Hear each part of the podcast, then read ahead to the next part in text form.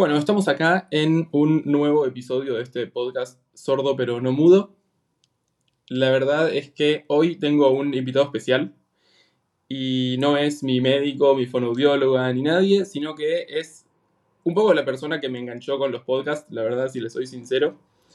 Eh, disfruto mucho escuchar su podcast. Tiene una manera de hablar, de ir a los bifes, desde mi punto de vista, de ir así. Los conceptos son claros, te quedan en la cabeza. La realidad es que me encantaría en cierto punto hablar así, pues yo doy unas vueltas que no les puedo explicar, ya lo saben a los que me escuchan. Pero, pero bueno, vamos a ver, yo hago lo que puedo, yo lo transmito con todo mi amor y mi corazón a, a los hipocúsicos y a los no hipocúsicos. Y acá estamos con Pablo Vázquez, es psicólogo, especialista en biodescodificación, escribió un par de libros y forma personas en biodescodificación. Seguramente muchos estarán pensando que miércoles es la biodescodificación. Así que vamos a arrancar un poquito entendiendo qué es la biodescodificación. Creo que todos sabemos lo que es la descodificación y la bio, pero ni idea qué es la biodescodificación. Así que, ¿qué es la biodescodificación? Pablo. Gracias, gracias, Lucas por la presentación. Gracias a todos por estar escuchando este podcast y vamos a intentar compartir buena onda, información y que la pasen bien un rato. La biodescodificación. Descodificación viene en término de las computadoras, y de la informática, de descodificar los códigos, y bio es vida. Entonces, como la descodificación de la vida. ¿Dónde arranca la biodescodificación? En las cinco leyes biológicas de un médico alemán, un oncólogo llamado Dirk Hammer, que descubre que las enfermedades no son, no son enfermedades como nosotros las concebimos, sino que son programas biológicos de emergencia que nuestro inconsciente biológico, formado en millones de años, pone a funcionar porque tenemos un conflicto real o simbólico. Y todas las enfermedades, todas las enfermedades que nosotros conocemos, en realidad se resumen a tres funcionamientos biológicos. Proliferar células, ulcerar células o detener la función de un órgano. Eso es todo lo que puede hacer el cuerpo y después le llamamos enfermedades de mil maneras. Entonces, Hammer descubre que las capas embrionarias, tenemos cuatro capas embrionarias, imagínense que tenemos cuatro colores de células, reaccionan a un tipo de conflicto. Supervivencia, seguridad, desvalorización, separación, pérdida de contacto. Y de ahí empezaron los psicólogos a tomar estas cinco leyes y decir, si la persona entiende el conflicto psicológico, simbólico o real, y que no puede cambiar su estrés, su percepción sobre eso, detiene ese estrés, ¿el programa, el programa biológico se frena y descubrieron que sí, que lo que estaba creciendo en un órgano se detenía, lo que se estaba evolucionando se detenía y en algunos casos donde la función se había frenado, recuperaban la función. Y de ahí aparece la biodescodificación y se empieza a desarrollar desde 1990 hasta el día de hoy. Y hoy yo la considero un entrenamiento mental para salir del modo terrícola y convertirse en un humano. ¿Qué significa esto? que todos vivimos en el mismo planeta, en eso estamos de acuerdo, ¿cierto? Pero no todos estamos viviendo en el mismo mundo. Porque todavía hay seres humanos que se conciben terrícolas, que significa que ellos creen que la causa de lo que les sucede está fuera de sí mismos.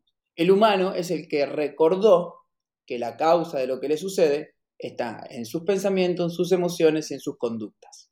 Entonces yo hago esa división como para jugar y pichar un poco, ¿no? ¿Qué sos, terrícola o humano?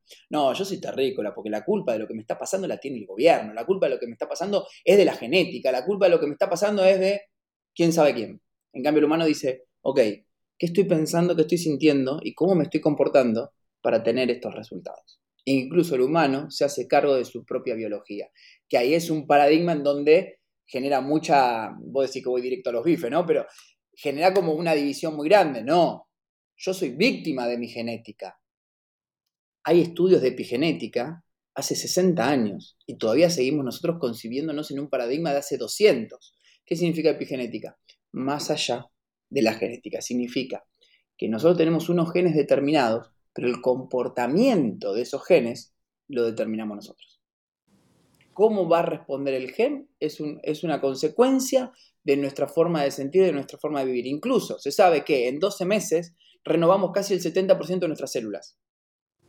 Imagínate que en este momento vos y yo le estamos dando vida a nuevas células. Ahora, si le doy vida a, nuevas células con la misma información que vengo cargando hace 20, 30, 40 años, ¿qué tipo de células voy a tener? Las mismas. Y es por eso que la gente no se da cuenta. Pero hay muchas personas que toman conciencia, deciden cambiar sus pensamientos, deciden cambiar su forma de sentir y dicen, pucha, ese síntoma que me salía en la piel todo el tiempo ya no me sale más. O esa enfermedad de gastrointestinal que tenía, no la tengo más. ¿Por qué? Porque cambió su percepción, cambió su manera de pensar y su biología no está dando más la respuesta que estaba dando hasta hace quizás un año, seis meses, cinco años. Eso hace la biodescodificación. Tomar conciencia de cuál es la causa oculta del problema, ya sea conflicto de pareja, conflicto económico, enfermedad, baja autoestima, que está produciendo ese resultado. Y nos obliga un poco como a hacernos cargo, ¿no? Sí o sí. No hay otra. Siento que eso puede ser un conflicto quizás con, mucha gente que eso, hay que hacerse cargo de, los problemas. Y ver dónde estamos, ver para dónde ir, si quiero ir para la izquierda, para la derecha, para el medio y, seguir trazando caminos. Y sí o sí, es que ya, yo, yo, la verdad no lo puedo creer, ¿no? En 2023, llegando a 2024, que todavía hay gente que diga, no, no, no, yo no tengo nada que ver con esto que estoy viviendo, la culpa es de tal. Y prefiera entrar en guerra con otra persona en vez de hacerse responsable. Yo no lo puedo creer. Pero claro, eh, hemos sido educados en un paradigma justamente en el cual la culpa de lo que me sucede la tiene el otro. Entonces es mucho más fácil juzgar, condenar y atacar, en vez de responsabilizarnos. Sin darnos cuenta que ese juicio y ese ataque que hacemos contra otra persona, el único que lo sufre, soy yo. Porque ¿dónde está sucediendo? En mi mente. Yo puedo putearte, Lucas. Y si vos estás en paz, me vas a decir, ¿qué le pasa a este loco? Y el único que está sintiendo esa agresión soy yo. Y mucha gente me dice, no, pero yo no puteo a nadie. Sí, pero ¿cuáles son tus pensamientos con vos mismo? ¿Qué pensás cada vez que te, vas levantás? Cada que ¿Qué pensás cuando te vas a dormir? ¿Qué pensás de vos ante un problema? ¿Sos capaz o no sos capaz? ¿Que te amás o no te amás? ¿Estás pensando que el futuro va a ser grandioso o te estás preocupando por lo que pasó? La biodescodificación te llama, te llama y te lleva a tomar conciencia de que el responsable de lo que te sucede, te guste o no te guste, sos vos. Si no te gusta, genial, lo puedes cambiar. Y si te gusta, puedes seguir agradeciendo. Tal cual, tal cual. Y a eso que vos un poco estuviste hablando recién de la culpa, y la culpa, la culpa, la culpa, y que le echamos la culpa al otro, justo acá, en, en la hipoacusia en general, uno se echa la culpa a veces a uno mismo. Pasa con muchos padres que, y madres también, que su hijo nace con hipoacusia o una sordera bilateral o lo que sea, y se sienten culpables, porque a veces uno se puede ser genético y dicen, uy, yo le di mis genes, o si es congénito, uy, me resfrié en la gestación o tuve un problema. Y, esto, nada, yo hice una encuesta a, la gente en Instagram y el 73% de las personas dijeron que se sentían culpables por su hipoacusia o la de su hijo. A mí eso me duele, me produce, me produce dolor la desinformación en la cual todavía estamos viviendo. Y la desinformación no es em, culpa de los medios o de la medicina, porque la gente, bueno, pero a mí me informan así. La desinformación hoy en día es negligencia. ¿Por qué? Porque tenemos todas las posibilidades de conocer absolutamente todo con Internet. Entonces, ¿a dónde voy con el punto? Vos recién decías genético congénito. Es lo mismo, dos palabras para decir lo mismo, pero te van metiendo en la cabeza que es distinto. Entonces, genético es que hay genes que están fallados, ¿verdad? Y congénito es peor, la cagué en el embarazo porque me comí un alfajor de dulce de leche. Entonces mis genes fueron transmitidos con una información errónea a los genes de mi hijo o de mi hija. ¿De dónde sacas esa información? Me la dijo un médico. ¿Y el médico de dónde la saca? No sé, no le pregunté. ¿Qué estudio científico, qué certificado, avalado existe para poder decir semejante barbaridad? Porque no resolves el síntoma, no tienen idea cuál es la causa del síntoma, porque es una especulación, y encima le agregas culpa, remordimiento y dolor al padre. Ese padre con culpa, con remordimiento, ¿qué es lo que va a hacer? Va a entrar en estrés. Un padre que entra en estrés va a poder tener las herramientas para poder ayudar a ese niño o a esa niña? No, va a estar bloqueado. Entonces, me duele que la, que, la medicina sea tan deshumanizada, porque es, es, no es humanismo eso. Decirle a un padre sin un estudio científico y sin una prueba fehaciente que es el culpable de, la, de una función disminuida o de la falta de función de un órgano de un hijo. Es una barbaridad. Realmente yo lo veo como una barbaridad. Em, por suerte, hay médicos, por suerte, y porque se está moviendo la conciencia, hay médicos que cada día más están estudiando las cinco leyes biológicas y están entendiendo que si hay una disminución de audición es porque hay un programa biológico que requiere esa disminución de audición. Y vos me vas a decir, pero pará, es una cagada la disminución de audición. Claro, porque el programa especial es para un corto periodo de tiempo. El tema es que como no cambiamos nuestras creencias, le seguimos mandando información a nuestro cuerpo de que necesito no escuchar. Si yo tomo conciencia rápido del conflicto, si mis padres están entrenados en tomar conciencia, van a ayudar al niño y van a mejorar el contexto y probablemente yo he tenido casos donde he biodescodificado hipocausias y se detiene por lo menos la, la pérdida. No estoy diciendo que vayas a recuperar totalmente tu audición, pero ya de tener el empeoramiento o el deterioro de la función es un milagro prácticamente. Sí, totalmente. Cambia, cambia la vida. Entonces, cuando tomamos conciencia del programa mental que le está solicitando a nuestra biología ese no funcionamiento en este caso, o esa disminución para no escuchar, yo me tengo que preguntar, ¿qué gano yo al no escuchar? ¿Cuál es el conflicto de no escuchar? He biodescodificado casos en donde vos me decís, bueno, es congénito, porque la madre eh, comió panceta. ¿Sí? Imagínate, ¿no? ¿Cómo puede ser? Que porque yo coma panceta va a influir en el tímpano. Bueno. Pero ¿qué pasa? Si en un embarazo yo estoy adentro del útero de mi madre y lo único que escucho son gritos, peleas, discusiones mi biología que va a estar relajada o alterada. Alterada. Entonces, el programa biológico que viene desarrollándose hace millones de años, no sé cuánto tiempo tiene el ser humano en el planeta, millones de años, dice, ¿cuál es la solución para no estar estresado? No escuchar. Claro, el tema es que eso no cambia. Y salgo de adentro de mamá y sigo escuchando discusiones, sigo escuchando problemas, mamá está alterada y voy profundizando el programa.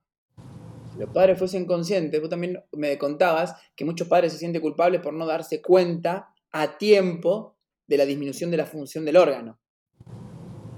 Claro, como si fuesen culpables, como si fuesen em, especialistas en la materia, ¿no? También.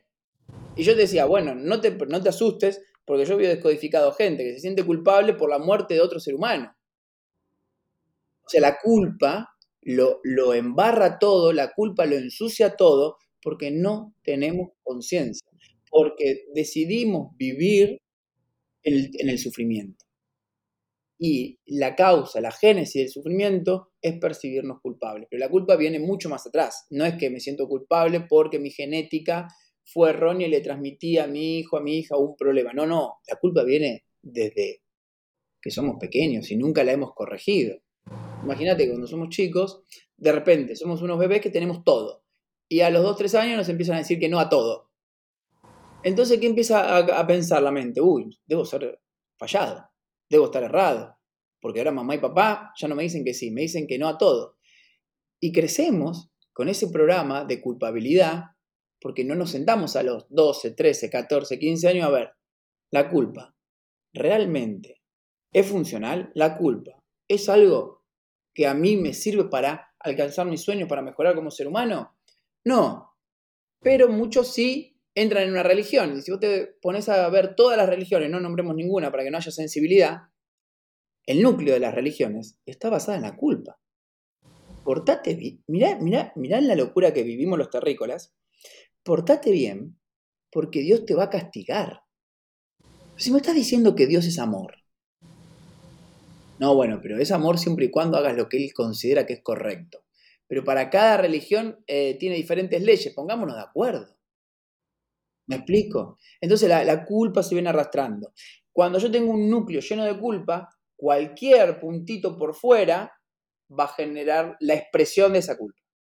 Y no hay nada más hermoso para el ego que sentirse culpable por un hijo. Sí, es fuerte todo el tema este de la culpa, ¿no? Eh, vivir con culpa es como una responsabilidad negativa y es una presión fuerte. A mí, por ejemplo, es como un poco cambiar del tema de los padres y de quizás la culpa que viene o no viene de algún lado, que igual claramente todo viene de algún lado, pero a mí, por ejemplo, no sé, preguntar eh, tres veces qué a una persona que no estoy entendiendo porque hay música y ya, no sé, sonrío a la cuarta vez porque no te voy de vuelta a preguntar. Y ahí no sé si es culpa, si es vergüenza. Es culpa. Porque la, la vergüenza viene después de la culpa. Yo para sentir vergüenza tengo que creer que no soy correcto. Lo que estoy preguntando, lo que estoy haciendo, ¿será correcto o no será correcto? Si me siento culpable, voy con que es incorrecto lo que estoy haciendo. Por lo tanto, si es incorrecto, me avergüenzo porque tengo miedo a perder el amor de las personas. Porque estoy buscando mi paz, mi felicidad, mi amor en la aprobación del otro. Que eso es empatía biológica. Cuando somos un cachorrito, estamos chequeando todo el tiempo si mamá sonríe o no sonríe, porque si mamá sonríe, me va a proteger. Me van a cuidar si empatizan conmigo. Pero claro, después de que nuestro neocórtex a los 12, 14 más o menos está formado, es el momento de replantearnos las creencias que hemos forjado de modo inconsciente en nuestra vida. ¿Qué hacían en la antigüedad? A los 12, 13, 14 años, a los niños se los llevaban al maestro o a la maestra. ¿Para qué?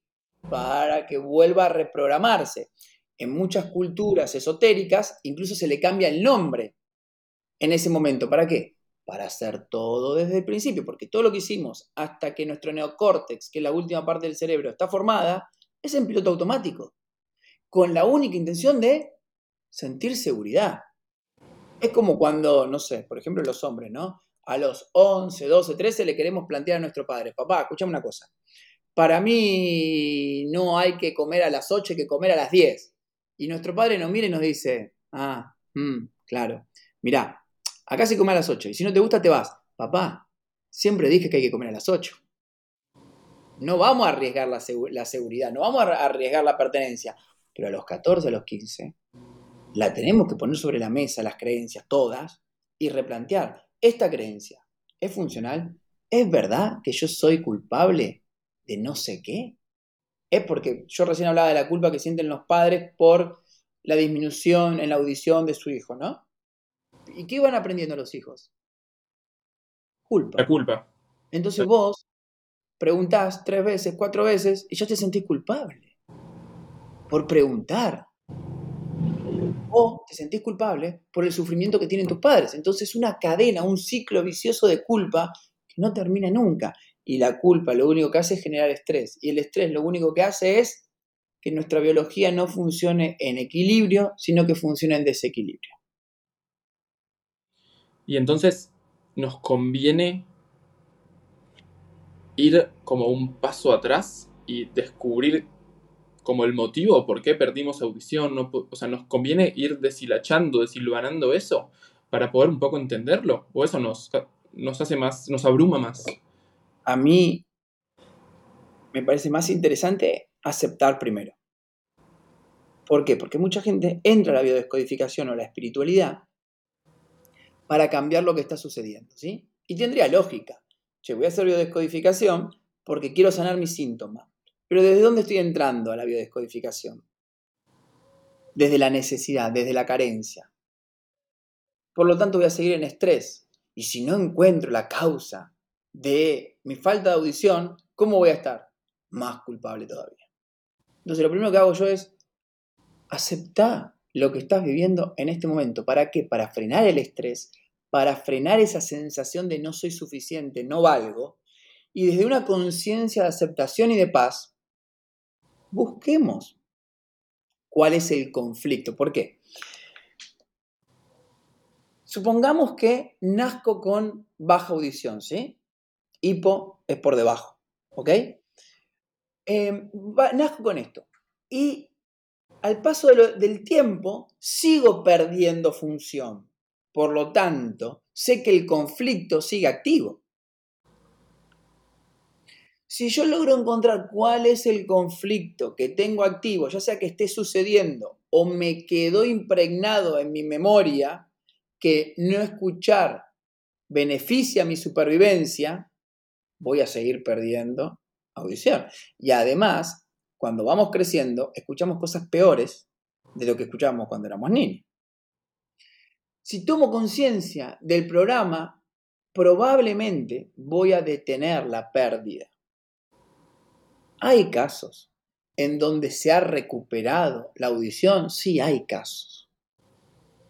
Pero si las personas cambian realmente su forma de pensar, su forma de sentir, su estado del ser. Pero como te decía al principio, yo creo que detener la, la pérdida de función de un órgano ya es un milagro. Porque te das cuenta que ya tenés el control. Sí, sí, y no solo eso, me parece muy importante porque, o sea, yo estaría, por ejemplo, dispuesto a probar y, a lanzarme y, y a probar, por lo menos, ¿no? A ver, necesito, esto hablamos un poco de la desinformación y de, bueno, ¿cómo puedo ya cancelarlo? Porque mi abuela me dijo que las cosas son así y que, qué sé yo. Entonces, hay un tema también que es, la hipoacusia no es un tema nada más de escuchar menos, es un tema de entender, de poder comunicarse con el otro. Entonces, también yo sin escuchar no me estoy solo perjudicando a mí, sino que, uy, soy culpable porque el otro me tiene que repetir, no porque yo no escucho nada más. Entonces hay como una responsabilidad y una culpa que es hacia mí, pero hacia el otro. Y a lo que vos decías recién, más allá de si yo vaya a detener o no mi pérdida auditiva, con la pérdida auditiva que tengo, si yo lo acepto y lo llevo un poco más leve o amigable, voy a poder vivir mejor. Más allá de frene mi pérdida auditiva, no frene mi pérdida auditiva, recupere la audición, no recupere la audición. Si yo me puedo plantar y decir, che, háblame más fuerte, o me puedo mover, porque yo, por ejemplo, si me siento en una mesa, en un restaurante, y tengo un parlante enfrente, yo necesito tener el parlante atrás. Entonces me cambio de lugar y le pido a la persona que está delante mío, che, por favor, cambiame de lugar, sea quien sea. Pero esto Ima- yo no lo hice todo el tiempo. Claro, imagínate, Lucas, que desde el minuto uno vos estimules tu autoestima, que a través de la per- yo pierdo culpabilidad, la carga de culpabilidad voy a elevar autoestima, me voy a sentir más inocente. Imagínate cómo hubiese sido tu vida desde el minuto cero si vos no tenés miedo de decirle a la persona, mirá, yo escucho menos, por lo tanto, te voy a pedir quizás que me repita las cosas 10 veces y no tenés miedo a que esa persona te juzgue, te critique o te deje de querer. Vivís liviano. Porque el que se ofende porque te tiene que res- responder, que se vaya a cagar. ¿Entendés? Ya sabes que no es una persona que vas a querer tener en tu vida. Ahora, la persona que no tiene ningún problema, porque por- eh, es más, Lucas, la mayoría de nuestros miedos nunca suceden. Suceden en tu cabeza. Quizás de las 100 personas que vos tuviste miedo de decirle, che, ¿me podés responder de nuevo? Quizás que el 90% estaban dispuestas a responderte 150 veces. Pero vos pensabas que la estabas molestando. Pero no por lo que la persona hizo o te dijo, porque capaz la persona no te dijo nunca, che, qué pesado que sos, Lucas. Capaz no te lo dijo nunca, pero en tu cabeza, producto de la desvalorización y producto de la culpabilidad y de sentirte incorrecto, existe el monstruo de, uy, se va a ofender, se va a molestar, no me va a querer. Y vivís con estrés. Entonces, si acepto el síntoma, ¿a quién estoy aceptando? Uno mismo. A mí. A mí. Ayer hice una bio- biodescodificación con una chica, 24 años, ataques de pánico desde los 17. Cuatro por semana. Cuatro por semana, Lucas. Medicada. Con Excitalopram, que es un estabilizador, y con benzodiazepina, clonazepam, que es para bajar eso. Igual tenía los ataques de pánico. Pero el ataque de pánico es la intención de nuestra biología de darnos más energía para hacer aquello que no me estoy animando a hacer. ¿Sí? Y yo le digo, bueno, vos tenés un problema económico. ¿Cómo sabes? Me dice. Y es claro, la biología te está empujando a que hagas algo y por lo general el dinero es la energía que nos mueve a hacer algo. Desde los 17 años que ella empezó a tener los ataques de pánico. ¿Por qué? Porque a los 17 años, cuando en Latinoamérica tomamos conciencia por primera vez del dinero, cuando queremos ir a una universidad y le pedimos a nuestro padre, che, hay que pagar tanto. Y le digo, ¿seguís sin dinero, no? Sí, sigo sin dinero. Ok, ¿qué te está diciendo tu biología? Deja de juzgarte, dejar de considerarte menos y movete. Porque para generar dinero hay que moverse, pero el que está desvalorizado no se mueve. Entonces terminamos la sesión ella en paz diciendo, ¿sabes qué? Voy a usar los ataques de pánico como recordatorio que no me estoy moviendo lo suficiente. Es un cambio de vida radical, hermano. Wow. Porque no es me voy a morir, es, es un recordatorio. Entonces lo puedo transitar como algo positivo. Todo síntoma lo puedo transitar como algo positivo si no me juzgo por tener el síntoma. Claro, obvio, si el síntoma te tiene con fiebre, con diarrea, con vómitos, tirado en una cama, no. Pero si yo dejo de considerarme equivocado, lo primero que voy a cortar es el miedo a preguntar o el miedo a decir, che, necesito cambiarme de lugar. Cambia tu vida, cambia la vida de todos los que nos están escuchando. E imagínate los padres que tienen un hijo con hipocusia o con cualquier síntoma que no se sientan culpables y puedan ver a ese niño, a esa niña con inocencia. Le van a enseñar inocencia. Por lo tanto, el niño y la niña van a vivir su sintomatología desde otra conciencia. Y ahí estamos cambiando el mundo. Impresionante. Impresionante. Y me encantó esto del recordatorio. De, es un recordatorio, no escuchar algo, pedir que te repitan o algo. También es un recordatorio de que nosotros estamos presentes en ese lugar y que lo merecemos igual que cualquier otra persona. Porque si el otro escucha, yo no voy a escuchar? Yo tengo un problema y quizás necesito dar un paso adelante para escuchar. Sí, e incluso yo tomaría la postura hasta de la maestría. ¿Qué significa? Todas las charlas se pueden volver más meditativas. La gente, Luca, habla de más. Habla sin pensar. Entonces vos podrías ser el maestro Zen que dice, vamos más despacio. ¿De qué estamos hablando? Estamos hablando cosas que tienen profundidad, estamos hablando cosas que tienen amor, estamos hablando cosas que nos va a elevar. Después de esta charla, ¿nos vamos a sentir mejor? ¿Cuánta gente se junta a comer para criticar a otro? ¿Cuánta gente se junta a comer para hablar de lo mal que le fue cuando se fue a Europa? ¿Sabes qué? Me fui de viaje 15 días a Europa, ¡uh, horrible! ¿Te fuiste 15 días a Europa? Algo positivo tiene que haber, pero nos gusta el modo mártir, nos gusta la victimización, nos gusta que nos escuchen lo mal que nos vamos para consolarnos. Entonces vos puedes ser el termómetro de las conversaciones? ¿Son conversaciones de amor o son conversaciones de miedo? Cambia. Cambia. Sí. ¿Sabes que un amigo, me hiciste acordar, un amigo mío hace un tiempo me dice, eh, me dijo que yo, me dijo algo así como que yo era una oreja que escuchaba mucho. Y de hecho ni siquiera escucho a través de mi oreja, o sea, tengo un implante y un audífono, ni tengo una vía de audición libre. Eh, así que nada, me gusta eso también para, para llevarlo, para, para agarrarlo. Eh, es, fuerte, es, como, es muy ir a las bases y algo como que quizás uno no está tan acostumbrado a hablar, ¿no? Todo esto. Eh, qué importante. Sí. Sí, yo te digo, usalo. Ah, bueno, ahora ya tenés el implante y ya está, pero quien nos está viendo y esté teniendo este problema, úsenlo a favor del amor. Es, mirá, tengo este síntoma, necesitamos, paremos la pelota, porque yo necesito que vayamos lento, suave y lo que hablemos que tenga valor. No me hagas perder la energía escuchando boludeces. Sí, tal cual. ¿Imaginás? Sí, sería un mundo mucho más lindo, mucho más tranquilo. Es como estaríamos ahí flotando en un jazz. Eh, y sabes que, vos decías una vez, que yo me requedé, que una vez contaste que tu papá decía que nosotros nacemos estrellas o estrellados. Sí. Eh, eso, no sé, alguna vez lo dijiste, no me acuerdo ni en qué contexto ni nada. La cabecera de mi padre. Bueno, no te preocupes. Algunos nacen estrellas y otros nacemos estrellados. Ella se hacía cargo que estaba estrellado, me la quería llevar a mí también. Claro, y Claramente eso está, vos lo decías, que está equivocado, que las estrellas, las estrellas se estrellan y lo estrellado se estrella. No sé, por así decirlo, como podamos ir para donde nosotros querramos ir, pero tenemos que plantarnos, poner los pies sobre la tierra y ver si yo no estoy conforme, si me da culpa que mi hijo no está avanzando en su terapia de rehabilitación auditiva. Busco otro profesional, me asesoro, pregunto, busco alternativas. Eh, a mí... Sí, O, me, o me enfocaría en si está avanzando en su amor propio, porque también exigirle que no estaba avanzando en su terapia de audición, lo estoy desvalorizando. O en, o en el colegio. A ver, vamos, si querés, salgamos no de lo particular y vamos a lo general.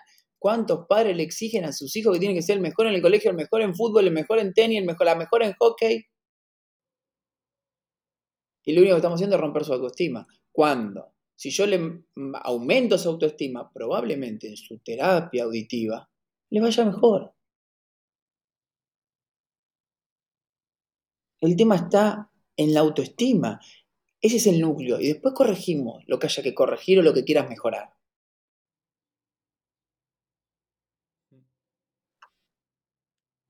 Tal cual. Bueno, ¿vos tenés algo más para agregar? La verdad es que, no sé, me dejaste un poco sin palabras. Sí, eh, ya le, dimos, le dimos bastante, ¿no? Sí, sí, sí, completamente. Qué importante, bueno, es agarrar todo esto, ponerlo ahí y empezar a, a ver qué sale, qué, tenemos, ¿no? ¿Qué tenemos adentro? Lo mismo también, otra cosa que, vos, bueno, hablas mucho, ¿no? del amor propio, hablabas también de cuando distinguías, o sea, nosotros tendemos a, ver algo y clasificarlo de bueno o malo, de lindo o feo. Y yo estoy, estoy leyendo un libro ahora que se llama El libro de la nada y que justamente ataca eso, de cómo las cosas son así. Yo ya escucho mal o ya escucho bien. El tema es cómo me muestro con el mundo, cómo me comporto, qué exijo, qué no exijo. Eh, y habla de eso y eso cuando yo lo leía me hizo acordar de que vos una vez hablabas de la envidia sana. De que la envidia es sana o no es sana, es envidia igual. O sea, nosotros le estamos queriendo justificar. Estamos queriendo decir, ah, no, pero es envidia sana. Pero yo veo a esta persona en Instagram que está en Europa o en un yate y qué sé yo, digo, uh, qué pedazo de hijo de puta, yo quiero estar así. Ah, pero bueno, como es en Instagram, paso la story y ya me olvidé. No, no, no, no, no, no existe la, la envidia sana o la envidia mala, es envidia porque es la creencia muy rápida y muy inconsciente de que eso es mejor que lo que yo estoy viviendo ahora. Y cuando yo pienso que hay algo mejor a lo que yo estoy viviendo ahora, no estoy viviendo. Y como no estoy viviendo, empiezo a tener miedo, porque me disocié de la esencia de lo que soy, que es presente. Vivimos disociados entre la culpabilidad del pasado y el miedo del futuro. Pero si en este momento presente, soy inocente. En este instante, no soy culpable de nada. Y en este instante no puedo tener miedo a nada, porque si yo chequeo, no hay nada malo en mí y estoy respirando y ya. Pero claro, nos hemos metido en la cabeza que hay que tener un nombre, que hay que tener dinero, que hay que tener reconocimiento, lo que quieras, creyendo que nuestra paz mental, que nuestra felicidad está allá afuera. Cuando yo solucione mi síntoma corporal, voy a ser feliz. Y yo digo, vamos a un paradigma cuántico. Sé feliz, primero para solucionar tu síntoma corporal. Porque tu síntoma corporal es producto de tu infelicidad. La vida no te quiere cagar, la biología no te quiere cagar. Si la biología hizo un síntoma, es porque una intención positiva tenía. Que después nosotros no hayamos corregido internamente para que ese síntoma frene y no sea disfuncional, es responsabilidad mía. Claro, tal cual, porque nosotros vivimos el mismo mundo que vive un ladrillo o un pez y nosotros elegimos para dónde llevarlo. El ladrillo se queda ahí, pero nuestra mente, que es la que no tiene el ladrillo, ahí juega en contra. Así es, hermano. Y te hago una pregunta, ¿cómo, si alguien te quiere encontrar, dónde te encuentran? Ah, en todas las redes, arroba Pablo Vázquez, con B corta y Z las dos veces, Kunz, K-U-N-Z.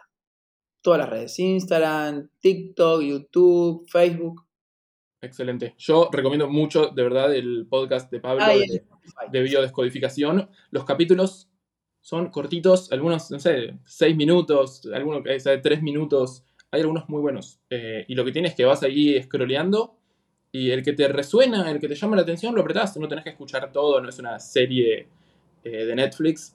Así que eso está buenísimo. Yo de verdad lo re recomiendo. Te lleva quizás un episodio de 5 minutos a una reflexión de un mes. Eh, así que nada, nos merecemos vivir una buena vida. Y, así que pongámonos en campaña de eso, pero quizás a veces la campaña es simplemente sentarse, tomar unos mates y relajarse. Y ver que yo ya escucho mal, yo ya soy hipoacúsico. Pero ahora tengo que vivir. Ya está, yo ya soy así. Si lo puedo cambiar, buenísimo, pero yo ya soy así, necesité un implante a los 20 años, ya un audífono no me alcanzaba para escuchar.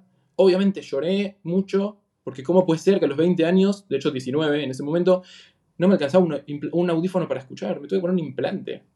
Jamás en mi vida me imaginé que eso me iba a pasar. Y menos mi mamá fonoaudióloga, mi papá cirujano, nunca me imaginé.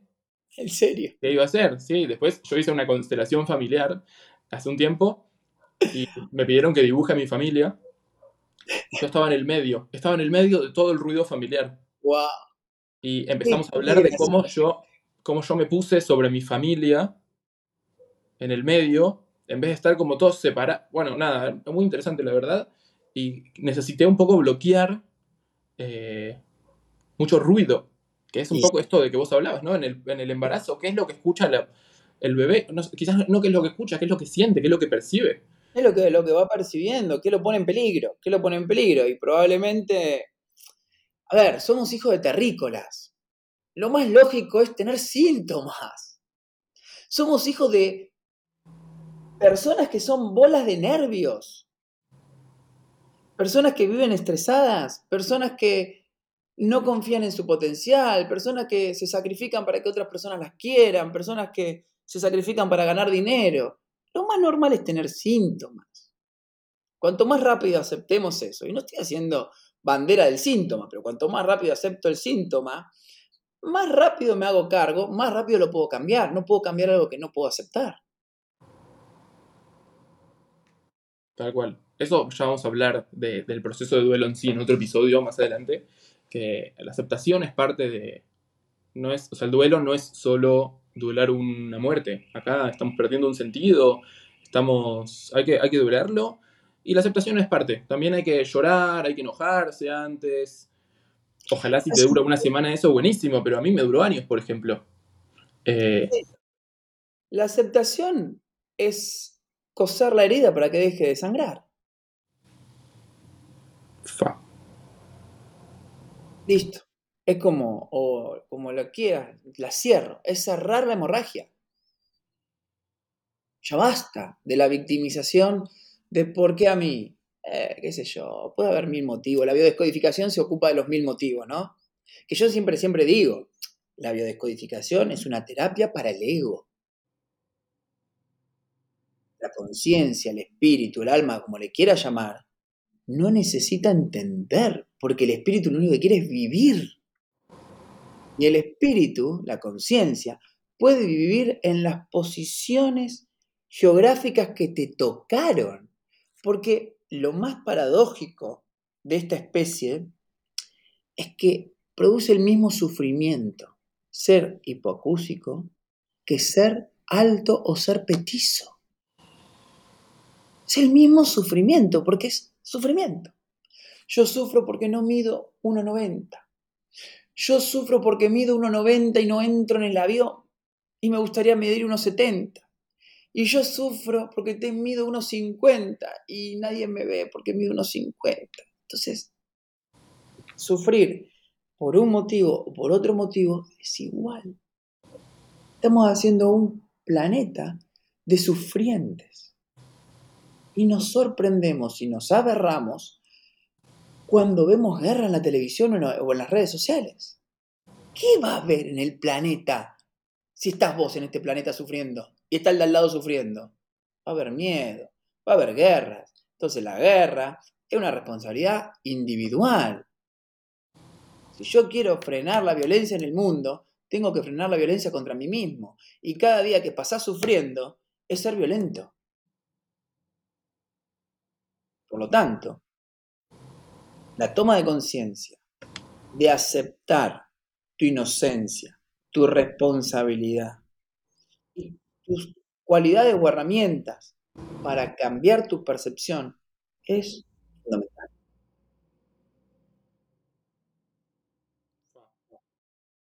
Y con esto me parece que vamos a dejar a la gente relajarse y pensar, porque creo que ya hay mucho para, para pensar, para reflexionar, eh, para debatir, ¿no? Para desconstruir.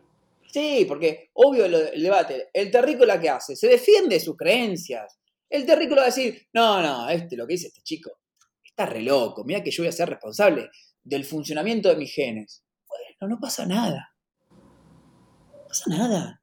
Si te gusta más tener razón que estar en paz, yo prefiero estar en paz antes que tener razón.